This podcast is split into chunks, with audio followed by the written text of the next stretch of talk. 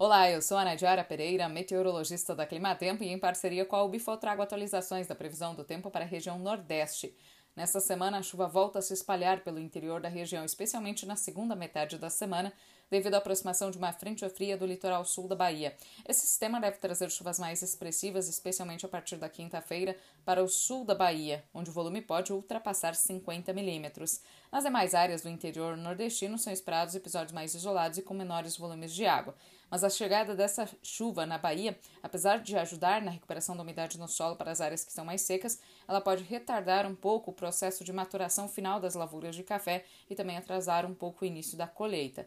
Já nas demais áreas do interior do Mato Piba, especialmente entre o extremo oeste da Bahia, Piauí e Maranhão, as chuvas frequentes acabam impactando a fase de colheita da soja e tem previsão de mais chuva forte ao longo dos próximos dias. Os volumes devem variar de 30 a 50 milímetros nesta semana sobre o Maranhão e na próxima semana os volumes devem ganhar ainda mais intensidade no norte do estado, podendo ultrapassar 70 milímetros. Esses são os destaques da previsão do tempo de hoje. Eu volto na próxima semana com novas atualizações. Até mais!